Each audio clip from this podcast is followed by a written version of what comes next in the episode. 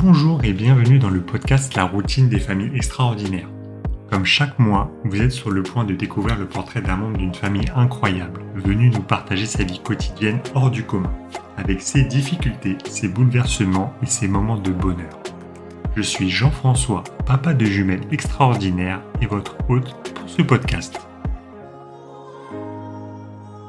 Bah non, on s'est retrouvé seul, on s'est retrouvé sans solution, euh, sans euh, voilà, sans aide. Et ça, en fait, euh, je trouve ça pas normal.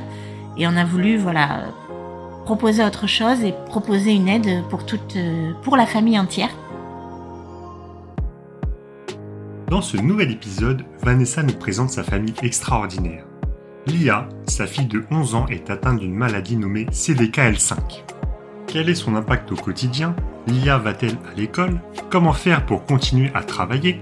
Vanessa répond à toutes ces questions et nous fait également découvrir son association magique qui prend soin des autres familles extraordinaires. Bonne écoute Bonjour Vanessa, bienvenue dans ce nouvel épisode sous un beau ciel bleu bordelais. Comment ça va? Ça va, merci, bonjour. T'es prête? C'est parti? Allez, c'est go. Ok, donc pour commencer, la première question, est-ce que tu peux nous dire de qui est composée ta famille extraordinaire? D'accord, alors ben, du coup, euh, il, a, il y a moi, Vanessa, euh, la maman, le papa Vincent, euh, le grand frère Maë qui a eu 14 ans il y a quelques jours, et donc Lia qui a eu 11 ans en octobre. Voilà. Ça marche. Et en quoi ta famille est extraordinaire justement? Alors, elle est extraordinaire euh, parce que c'est ma famille déjà. Très important. Très important. Et ensuite parce que ben donc Lia euh, a eu euh, qui a 11 ans est une petite fille en situation de polyhandicap. Elle a une maladie génétique rare qui s'appelle CDKL5 qui lui cause bah, de l'épilepsie et puis un polyhandicap important avec un retard psychomoteur voilà, l'IA euh, donc ne marche pas seule. Elle est très peu autonome dans les gestes de la vie quotidienne. Elle ne communique pas en parlant, etc. Voilà. Ça marche. Et est-ce que pour toi, il y a un moment qui a fait basculer ta famille dans l'extraordinaire? Euh, Le moment, euh, c'est compliqué. Euh, alors, on serait tenté de dire que c'est à l'annonce du diagnostic. Parce que, ben oui, quand on nous annonce le diagnostic, tout change en fait. Euh, et même si c'est brutal, euh, moi je dirais pas que c'est à l'annonce du diagnostic. Je dirais que c'est quelques années plus tard. D'accord. Euh, quand euh, on a pris le temps bah, de digérer la, le diagnostic, la nouvelle, passer par euh, des étapes compliquées et que ben on est passé à autre chose et que justement on est passé à une vie différente sans s'accrocher à celle qu'on avait avant ou qu'on celle qu'on aurait voulu. Euh, tout simplement. Donc moi, oui, je dirais que c'est c'est pas voilà pas au moment du diagnostic. Lié, elle avait un an et demi, mais plutôt quand elle avait euh, 4-5 ans et qu'on a commencé à vivre différemment. Ok. Et comment vous avez réagi justement quand euh, quand vous êtes rendu compte que votre vie sera plus pareille, etc. Alors à l'annonce du diagnostic, euh, ça a été très compliqué. On a voilà, on, on s'est effondré un peu comme comme tout le monde, je comme tous les parents, voilà, quand on annonce une nouvelle comme ça. Euh, on a mis beaucoup de temps, euh, voilà. Euh, ce qui est compliqué, c'est surtout de ne plus avoir les projets quand c'était fait. Enfin voilà, tout humain se projette dans une vie, et là, ben, on savait plus dans quoi se projeter en fait, ou en tout cas, on se projetait que dans du négatif, puisque quand on annonce un diagnostic, c'est quand même négatif. C'est des choses qu'on nous enlève, qu'on nous prend. donc d'abord cette phase là qui est une phase plus ou moins obligatoire quand même. Et ensuite, euh, c'est, au bout des quelques années, on a réagi différemment. Et euh, ce que je dis souvent, alors je regrette pas que, enfin, je regrette que ma fille ait un handicap. Euh, je voilà, j'aurais aimé qu'elle en ait pas, qu'elle marche, qu'elle parle, etc. Mais euh, quelque part, ça nous a amené ailleurs et ça nous a offert autre chose en fait oui. que euh, on n'aurait pas découvert. Découvert, mmh. même nous, mmh, on est, on est différents. Ça nous a changé et on n'aurait pas été comme ça si on n'avait pas eu ce, voilà, cet événement euh, dans notre vie. Si tu pouvais refaire quelque chose différemment, est-ce qu'il y a quelque chose que tu aurais changé dans, je sais pas, dans le suivi de, de la maladie, de, je sais pas. Est-ce que, avec le recul, est-ce que tu dis ça, je l'aurais fait différemment? Alors, au tout départ, en fait, nous, dès les premières semaines de vie de l'IA, on pensait euh, qu'il y avait quelque chose qui allait pas au niveau de l'épilepsie, Oui. notamment, même si c'était un bébé très éveillé, etc. Euh, les médecins ne nous ont pas suivis parce que ben, les, tout ce qui était examen, c'était normal.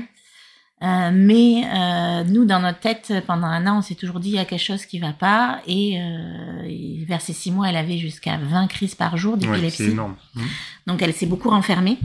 C'est là qu'elle était plus éveillée, qu'elle nous regardait plus, qu'elle était très vraiment euh, dormait tout le temps, etc. Euh, au tout début, quand on nous a annoncé donc son diagnostic d'épilepsie à un an et un an et demi son, diagnostic de maladie, on s'est dit, au tout début, on s'est dit on aurait aimé le savoir plus tôt et s'écouter plus. Et en fait, en cheminant, comme je disais tout à l'heure, en réfléchissant après par la suite, je l'aurais, enfin, je changerais pas. Même si, euh, effectivement, au niveau de l'épilepsie, ça aurait été bien qu'elle ait un autre traitement rapidement pour pas avoir ces crises. Mais la maladie en elle-même, le diagnostic de la maladie, je, je suis plutôt, entre guillemets, contente de l'avoir eu plus tard parce que euh, quand on a euh, un diagnostic de maladie, on donne toute une liste de symptômes. Et euh, parfois, ben, on croit que notre enfant va avoir tous ces symptômes. Donc, par exemple, euh, ben, Lia ne supportait pas le lait. Et à quatre mois, on lui a donné à manger des morceaux, etc. Dans sa maladie, il y a des gros problèmes de déglutition. Jamais on lui aurait donné à manger à quatre mois si Oui. on avait su. Aujourd'hui, Lia mange de tout. Oui. C'est un très peu d'enfants, c'est des KL5. Ok. mange des morceaux grâce de à ça, tout. justement. ouais. Voilà, c'est ce que je me dis. Je me Mm. dis, ça nous a permis sur le sommeil. euh, Ouais. Ça a été très compliqué dans sa maladie. Il, il dorme pas. Et là, euh, nous, on a insisté. On avait déjà un premier enfant. On a insisté. On a fait des rituels. Ça a été long, mais elle dort. Euh, donc il y a plein de choses comme ça que. Et c'est ce que je dis souvent aux familles, c'est que on vous donne une liste de symptômes, mais ça veut pas dire que votre enfant aura Tout fait, ouais. Donc il faut faire attention à ça. Et après peut-être, par contre, ce que j'aurais vraiment changé maintenant en réfléchissant et que sans me dire euh, je reviens en arrière et je le changerai pas, on a vers ces quatre ans, euh, on s'est mis à s'intéresser à plein de choses sur les réseaux, des nouvelles méthodes, etc. Et on l'a emmené euh, faire euh, de la méthode MEDEC à Toulouse, puis après on est parti en Espagne, mais elle avait déjà quatre ans. Et effectivement, peut-être que ça, on aurait pu le faire avant, pour lui apporter autre chose avant. Maintenant, euh, on a mis trois ans parce que ben, c'était aussi la, la, la, la- période qu'il nous fallait, le délai qu'il nous fallait pour euh, ben, accuser les choses et Ouais. partir sur autre chose. Mais c'est vrai que ça, je regrette et c'est pour ça d'ailleurs que tout, tout le reste de ma vie après a été mis en place. Mais voilà, parce que je trouve que c'est dommage qu'on ne nous parle pas de tout ça avant. Et euh, ouais, ça peut-être je regrette. Ok. Voilà. Ok. Et quand vous avez été amené justement à ce diagnostic, c'est suite aux crises d'épilepsie que vous vous êtes dit euh, ça va pas, vous avez, vous avez poussé les investigations ou euh, Alors oui, euh, en fait, elle a eu ses premières crises de la maladie de l'IA, c'est celle qui donne de l'épilepsie le plus tôt. Elle avait trois semaines. Ok. Donc elle a été hospitalisée. Quand on a raconté ça un peu en urgence à notre médecin, il nous a amené aux urgences. Elle a fait un EEG où ils ont vu une crise. Euh, donc elle a été hospitalisée d'urgence euh, sur un petit hôpital à Libourne. Euh, ils ont mis en place un traitement, mais tout le reste était bon, IRM, tout était parfait. Pour eux, c'était juste de l'épilepsie du nourrisson. Euh, elle est sortie euh, après une, semaine d'hospitalisation. En fait, euh, elle avait une bronchiolite Ok. Donc qu'elle a dû attraper là-bas. Donc euh, de nouveau hospitalisée en urgence par les pompiers parce que ben, l'oxygénation était pas bonne. Euh, du coup, euh, on a demandé à être transféré dans un grand hôpital, l'hôpital des enfants à Bordeaux. Et là, en fait, ils sont revenus sur le diagnostic de Libourne en disant, mais non, c'est pas de l'épilepsie parce qu'ils ont refait tous les examens, ils ont refait un EEG, ils ont rien vu, il était normal. Pour eux, c'était de l'épilepsie. euh, Enfin, c'était pas de l'épilepsie, c'était des spasmes intestinaux. D'accord. Voilà, c'était parce qu'elle avait des douleurs intestinales, etc. Et en fait, euh, nous, on voyait quand même qu'il y avait des choses. euh, Enfin, vraiment, ces crises, c'était très particulier. Et dans un coin, même si on essayait de se persuader de ce que nous avaient dit les médecins, dans un coin de nos têtes, on Mm. a gardé le fait que non, euh, ça pouvait pas chose. être ça. Il y avait Ouais, autre chose. Et on a tellement insisté. là, je l'ai appelé. Ben, quand dans ces six mois, elle avait jusqu'à 20 crises par jour euh, des spasmes, euh, je l'ai appelé, tout ça, on a insisté, il a commencé à voir vers ses neuf mois ben, que son évolution ralentissait. Du coup, à partir de ce moment-là, vraiment, on se disait qu'il y avait autre chose. Et on a insisté, ils ont fait un EEG de 24 heures. Et là, ils sont tombés sur une crise. Et à partir de là, tout s'est enchaîné, en fait. Et là, on enfin, quelque part, on s'est dit qu'on le savait déjà. Oui, voilà, on avait, on savait déjà qu'il y avait quelque chose. Mm. On savait pas forcément, on n'avait pas mis le mot épilepsie parce qu'on n'est pas médecin, Mm. mais oui, on savait que c'était pas des spasmes Ouais, ton intestinaux. en intuition, fait. tu savais que. Voilà. Et souvent les chose. intuitions Ouais. de voilà de parents. Puis nous en plus on avait un premier enfant, donc euh, Oui. voilà. Mais euh, voilà. Ça marche, ok. Est-ce que tu peux nous dire l'impact du handicap de l'IA sur votre routine? Tu nous as déjà parlé qu'elle marchait pas toute seule, etc. Oui. Est-ce qu'elle va à l'école? Est-ce que comment ça se passe les journées? Alors, elle va à l'école euh, bah, depuis euh, la maternelle. On l'a mise à l'école parce que c'était important pour nous euh, qu'il y ait une socialisation Oui, avec les enfants Mm. et avec des enfants euh, valides, on va dire, parce que euh, c'est important. Tous les enfants apprennent par mimétisme, par voilà. Et c'était important que l'IA euh, voit d'autres enfants courir, chanter, danser, crier, voilà, pour qu'elle observe, pour qu'elle voit. Ça a été une période où elle s'est beaucoup ouverte, justement, aux autres. Donc on a continué euh, l'école. Là, ça fait, euh, elle, a, on- elle a 11 ans, donc Ouais. elle y va depuis qu'elle a 4 ans. Donc ça fait un petit moment. Elle va en classe Ulysse. C'est pas une scolarisation à temps plein parce que ben on a une euh, on a eu euh, une notification MDPH pour une AESH de 10 heures par semaine et nous on est parti du principe que même si l'école pouvait la prendre toute la semaine sans AESH individuel c'est pas c'est pas bon ni pour les autres enfants ni pour l'IA elle serait pas en sécurité si elle avait pas quelqu'un que pour elle donc on la met que 10 heures par semaine à l'école. Et ensuite, euh, l'emploi du temps de l'IA, ben, c'est vraiment plein de professionnels que Oui. nous on a mis en place. Elle n'est pas suivie par un CAMPS ou par un CESAD, mais en fait c'est nous qui euh, la menons à des, des professionnels. Alors elle fait de la kiné trois fois par semaine, elle va à de l'orthophonie deux fois par semaine, une éducatrice ABA qui vient, peut avoir de, de l'ostéopathie, elle peut faire de l'ergothérapie aussi parfois. Alors ça c'est moins souvent, mais c'est au moins deux trois fois par mois de la réflexologie Ouais. régulièrement. On a la chance d'avoir des professionnels qui viennent à la maison, certains. Sinon, on se déplace au cabinet. Et avant, euh, donc quand elle n'est pas à l'école, euh, l'IA euh, avant était gardée par une nounou, une assistante maternelle comme mon fils. Et puis elle a grandi et ça a été compliqué par rapport aux autres enfants. Et on a commencé à se tourner vers une aide de vie à la maison. Et donc euh, là, elle a une aide de vie à la maison qui est là euh, quand elle ne va pas à l'école, sauf le mercredi où c'est moi qui gère. Ok. Voilà, donc euh, Ouais, c'est elle, voilà, c'est Ouais. elle qui Mm. gère, euh, qui va gérer. Elle fait vraiment partie de la vie de l'IA en fait. C'est elle qui va gérer euh, les allers-retours souvent, euh, à part voilà le mercredi ou le soir chez euh, les professionnels. Ouais. Voilà, donc euh, l'emploi du temps de l'IA est bien bien Bien chargé, chargé, ouais. voilà. Et effectivement, ça change beaucoup de choses parce que bah, c'est pas l'école de 8h à 16h30, c'est euh, l'école, mais euh, faut l'emmener à l'école, faut aller la chercher. C'est pas une école, euh, c'est pas l'école du village, Oui, c'est ça. c'est plus loin Mm. parce que les classes Ulysse c'est souvent plus loin. Et, euh, et après les professionnels c'est pareil, c'est pas alors c'est pas on a de la chance de pas avoir des professionnels à une heure, ça peut être 20 minutes de trajet. Et voilà, donc euh, tout ça, il faut le prendre en compte. Donc toi, du coup, de ton côté, avec tous ces rendez-vous, t'as arrêté de travailler? Alors moi, j'ai continué de travailler ben, jusqu'à cet été. Ouais. Enfin, j'étais en arrêt maladie avant. Pendant huit ans, j'ai continué Ouais. de travailler à 80%, Ouais. avec la chance d'avoir un employeur euh, qui était très compréhensif et très bienveillant au niveau des horaires, et voilà. Parce qu'il faut savoir que, ben, par exemple, rien que l'école, euh, quand la USH est pas là, ben, le matin au portail, on nous dit, ben non, on ne prend pas votre fille. Il faut trouver un employeur Oui. qui accepte que à 9h moins 5 pour 9h, Oui. on dise, ben, je peux pas venir parce Oui. que ben, ma fille n'a pas de, n'est pas gardée. Parce que même si l'école n'est pas une garderie, ça reste un moyen pour les parents aussi d'aller travailler. Oui, tout à fait. Euh, Et euh, donc j'ai fait ça pendant huit ans et euh, avec mon fils aussi qui est plus grand.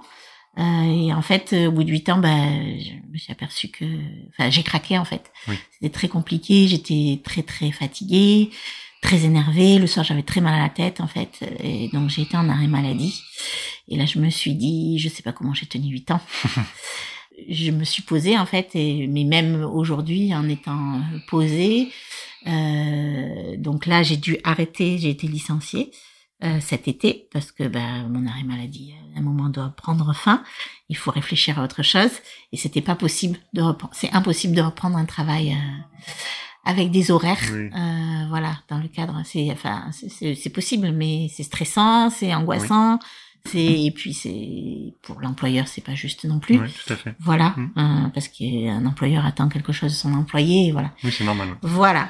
C'est vrai que c'est pas facile de tout, euh, tout réussir à caler dans un planning. euh, Bah c'est, ça rentre facile, pas dans la planning Ouais. déjà, c'est compliqué, c'est stressant. Déjà qu'un planning quotidien d'une famille, c'est pas facile parce qu'il y a les activités de chacun. Mm. Donc là, euh, les activités sont décuplées euh, fois 10 puisque c'est, euh, voilà, on parle pas de deux fois, euh, euh, deux fois au foot ou euh, et une fois à l'orthophonie ouais. éventuellement pour certains enfants. Là, on parle de, oui, de, de 10 rendez-vous à la semaine, voire 12, Mm. plus les allers-retours Oui, à l'école, gérable, plus ouais. euh, voilà.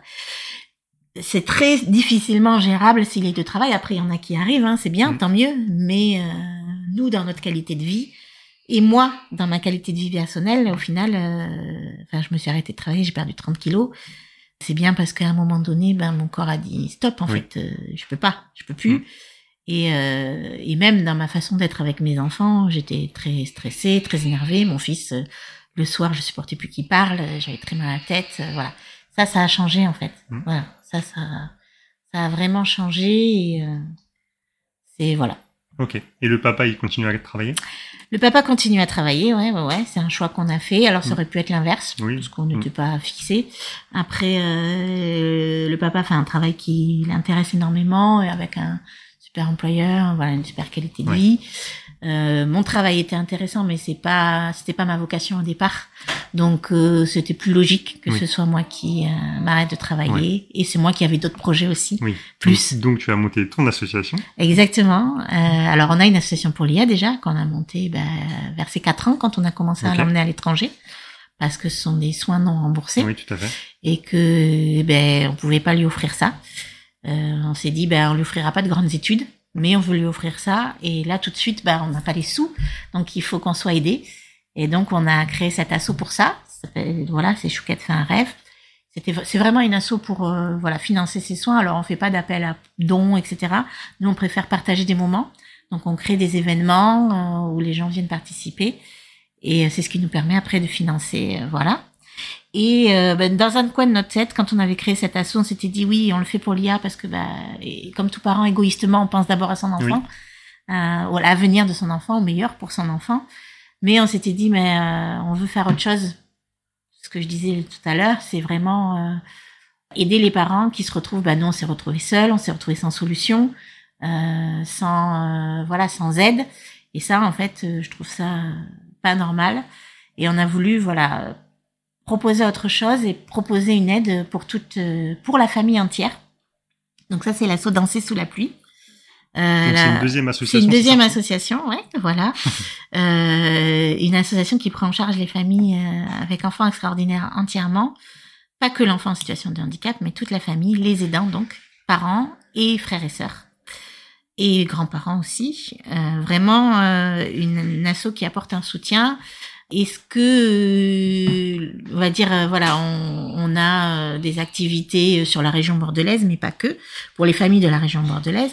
Mais après, on va faire des choses comme euh, des box. Donc là, c'est euh, en ce moment, on fait le calendrier de l'avant. Euh, donc c'est vraiment partie du, c'est un peu le le, le, ben, le concept de l'association. C'est parti du principe que de plus en plus on a des calendriers de l'avant qui se développent. L'IA, jamais je pouvais lui acheter autre chose que du chocolat. Euh, donc euh, les Lego, tout ça, c'était pas possible pour elle. Et là, en fait, euh, je me suis dit, mais enfin, nos enfants, ils ont droit aussi de connaître ça, de connaître la magie de Noël, d'ouvrir chaque jour quelque chose, de participer ensemble à l'attente de Noël. En fait, à ce, voilà, c'est quand même une période très particulière avec une ambiance ouais. particulière. Ils ont le droit d'y accéder. Et donc, c'est pour ça que dans le cadre de Danser sous la pluie, on a fait ce calendrier de l'Avent où toute la famille peut participer avec des activités adaptées, des surprises adaptées, des cadeaux adaptés, Ouais, etc. c'est génial. Et euh, le- le- la grosse activité de cet assaut, c'est euh, les semaines pour danser sous la pluie, où on accueille 6 à 7 familles de partout en France. Et en fait, le principe, c'est vraiment le but de l'association, c'est faire découvrir tout ce que nous on a découvert euh, quatre ans quand il y avait quatre ans, Oui. ce que j'ai dit que je regrettais. Parce que ben on est allé chercher nous-mêmes sur internet, sur les réseaux, sauf qu'il y a des parents qui sont pas en capacité de le faire. Oui. On a créé une asso pour ça, et il y a des parents qui sont pas en capacité de créer des assos, c'est compliqué quand Oui. même. Mhm. Ils sont pas en capacité de demander de l'aide. Et donc euh, le but c'était ben, de faire découvrir tout ça avant de s'engager dans des thérapies qui coûtent euh, souvent très cher. Faire découvrir est-ce que ça convient à mon enfant ou pas. Donc lors d'une semaine, on fait venir des thérapeutes Ok. de ces méthodes-là et euh, les, les parents et les enfants testent. Est-ce Ouais, que ça convient? Est-ce que ça convient pas? Est-ce que Ouais. bah, je continue, je continue pas? Est-ce qu'il y en a dans ma région? Ouais, Euh. Voilà. Est-ce que je dois Une partir à l'étranger? euh. Exactement, un test, une période d'essai. Et en fait, euh, le principe aussi, c'est que euh, ben, du coup, euh, euh, nous, quand on va en stage pour l'IA en Espagne, euh, l'IA est prise en charge, elle fait des thérapies, mais nous, non. Oui. Euh, et nous, on s'est dit, ben, on veut prendre en charge le reste de la famille parce qu'ils ont besoin aussi. Oui. Alors, ils n'ont pas besoin de thérapie euh, de rééducation quand motrice cognitive. euh, Mais il y a besoin d'un accompagnement, il y a Mm. besoin d'un lâcher prise, il y a besoin, voilà. Donc on propose lors de cette semaine, euh, ben déjà on prend la famille entièrement en charge, c'est-à-dire que on fait, on s'occupe des repas, de la logistique, tout ça c'est nous qui le faisons. Ils posent leur valise à l'arrivée, autant physique que morale, Mhm. Et nous on s'occupe de tout. C'est des soirées à thème, euh, vraiment super. de l'échange, des cafés des parents, on propose des ateliers théâtre, Ouais. écriture, du bien-être, et des moments que pour les parents, Oui, sans les aussi. enfants. Oui. et des moments que pour les frères et sœurs, sans le reste de la famille. Et cet été, ce qu'on a créé, c'était vraiment chouette. Des moments frères et sœurs avec l'enfant en situation de handicap, mais sans les parents. C'était magique. Voilà. un atelier chocolat et un atelier argile. Il s'est passé des trucs entre le frère et la sœur et Ouais. c'était top. Parce qu'il n'y avait pas les parents, que c'était entouré par des bénévoles. Ouais. Et je crois que voilà, le- cette semaine, c'est ça, en fait. C'est euh, ben, euh, prendre notre parcours, notre vie, euh, là où on en est, comment, ce qu'on en a fait de positif, et l'amener à d'autres parents à faire quelque chose en fait. Ça marche. C'est un peu ce qu'on disait au tout début, c'est ben, ce qui s'est passé. Euh, c'est pas que je veux pas que ma fille, euh, enfin j'aimerais qu'elle ait pas de handicap, etc. Mais euh, ça s'est passé et il faut en faire quelque chose de ça. positif et Ça il faut donner pas un de sens. faire plein de, plein de choses à côté. Voilà, et il faut donner un sens à Mm. tout ça et c'est comme ça que nous on a donné un sens en Mm. tout cas. Super. Et si tu pouvais donner à l'IA une capacité, laquelle ça serait? J'ai beaucoup réfléchi à cette question en fait et je sais pas. J'ai vraiment eu du mal à trouver une réponse parce Ouais. que au final, je crois que notre vie, elle est tellement comme ça. C'est notre vie, je crois. On se l'est approprié comme ça euh, que j'y pensais. Je me suis dit, est-ce que bah, ça serait euh, marcher Euh, Oui, mais pourquoi marcher et pas parler? Euh, Et puis marcher, finalement, euh, elle marche. Enfin, on lui donne la main, elle marche avec nous. Parler, elle communique, elle signe. Enfin, on, on a construit notre vie comme Oui. ça, en fait. Donc choisir une chose, c'est compliqué. à la rigueur, je dirais oui, lui enlever sa maladie, ok, mais choisir une chose, je saurais pas. Pour moi, il n'y a pas de chose primordiale l'une par rapport Oui. à l'autre, en fait. Et euh... ouais, je je saurais pas répondre à cette question. Honnêtement, j'ai pas trouvé. euh, la- j'ai- Pas de problème. euh, ouais. Et ça, d'ailleurs, ça m'a perturbé de pas trouver la réponse. Mais je me suis dit après tout, il y a des fois, il n'y a pas forcément de a pas aux forcément, voilà, tout à fait. Voilà. Pas forcément de réponse. Et du coup, avec ce quotidien hors du commun, est-ce que tu arrives à te dégager du temps pour toi? Non. Alors c'est un grand un grand problème. euh, du coup, euh, j'ai un, un suivi spécifique par une psy. Oui. faut savoir d'ailleurs petite info euh, que je donne là euh, avec les nouveaux dossiers MDPH. euh, Il y a un dernier volet qui est le volet des aidants où on peut marquer plein de choses, nos envies, nos besoins, voilà. Donc euh, quand je l'avais rempli il y a un an et demi, j'étais en arrêt maladie, c'était très compliqué, donc j'avais mis euh, le paquet. Ouais. Et en fait, la MDPH m'a appelé et a émis une notification pour moi de suivi psychologique entièrement pris en charge avec euh, euh, une psychologue, une psychiatre même, euh, spécifique aux aidants familiaux. D'accord. Donc qui s'y connaît vraiment, qui ne suit que des aidants familiaux, qui a plein d'idées, plein d'aides possibles. Et donc je suis suivie par cette personne et justement la dernière fois elle m'a posé une question, elle m'a dit si euh, si vous aviez une journée pour vous, rien que pour vous, du temps rien que pour vous, qu'est-ce que vous feriez? Ah bah, justement, c'est la pro- prochaine question. Ah ben voilà, et ben j'ai pas trouvé la réponse non Ah, plus. mince. Euh, je me suis dit euh, non, je j'ai réfléchi, qu'est-ce que j'aime? En fait, je sais pas. Euh, J'aimerais avoir du temps pour moi, mais parfois quand j'en ai, quand euh, par la force des choses, je me retrouve toute Oui. seule à la maison et que j'ai pas à droite à gauche quelque chose à faire, ce qui est rare avec les assos, mais euh, en fait, euh, je trouve pas ce que j'aimerais faire et surtout, euh, ça me manque en fait le reste. Je, enfin, je sais pas comment expliquer, mais je je, je me retrouve bête en fait à pas savoir quoi faire. Alors des temps pour moi, même si on va dire c'est pas forcément des temps, mais oui, enfin j'aime beaucoup le café par exemple. C'est un truc voilà que j'adore. Et euh, pour moi, par exemple, dans la journée, euh, boire un café, c'est pas que boire un café, c'est je choisis l'endroit. Oui, c'est un petit moment de Euh, c'est- détente. voilà, ça c'est Mm. déjà un moment pour moi en fait, parce que c'est pas un moment où je travaille, c'est un moment où je réfléchis, euh, où je choisis, je me mets jamais au même endroit pour boire mon café. Souvent l'été, j'adore être dehors, Euh, et voilà, c'est un moment où je, je réfléchis à plein de choses. Donc ça c'est déjà un moment pour moi. Après, euh, c'est compliqué. Et je sais que c'est un souci et qu'il faut travailler là-dessus. Mais je pense que je suis pas la seule. Je pense qu'il y a beaucoup de Oui. gens qui sont comme ça parce qu'on est tourné vers les autres Mm. et que bah, dès qu'il s'agit de nous, ça devient plus compliqué. Voilà, parce qu'on euh, bah, on se met en, en arrière forcément. On pense à nous après. Et voilà. Ça marche. Et comment tu imagines le futur de l'IA Est-ce que tu y as pensé? Alors on, on y pense forcément parce que euh, bah, d'une part il y a pas mal de monde qui nous dit de pas y penser. Oui. On nous dit qu'il faut vivre le jour le jour, etc. Mais en même temps, euh, la société, c'était un peu le sujet d'un café des parents de la dernière semaine de Danser sous la pluie. Et c'est ce que j'ai expliqué, c'est que en fait, euh, la société nous pousse tout le temps à nous à aller vers le futur. En fait, on nous dit, bah non, vous projetez pas, vivez au jour le jour. On sait pas de quoi demain sera fait, mais en même temps, on a une réunion à l'école, on nous dit, bah, qu'est-ce que vous allez faire de l'IA dans quatre ans? Ben, je sais pas en fait parce que vous, votre enfant, vous savez ce que vous allez en faire dans quatre ans. Nous, il faudrait qu'on puisse vivre au jour le Oui. jour, mais se projeter en même temps de ce qui Mm. va arriver quand Oui. elle va devenir jeune jeune adulte, etc. On ne sait pas.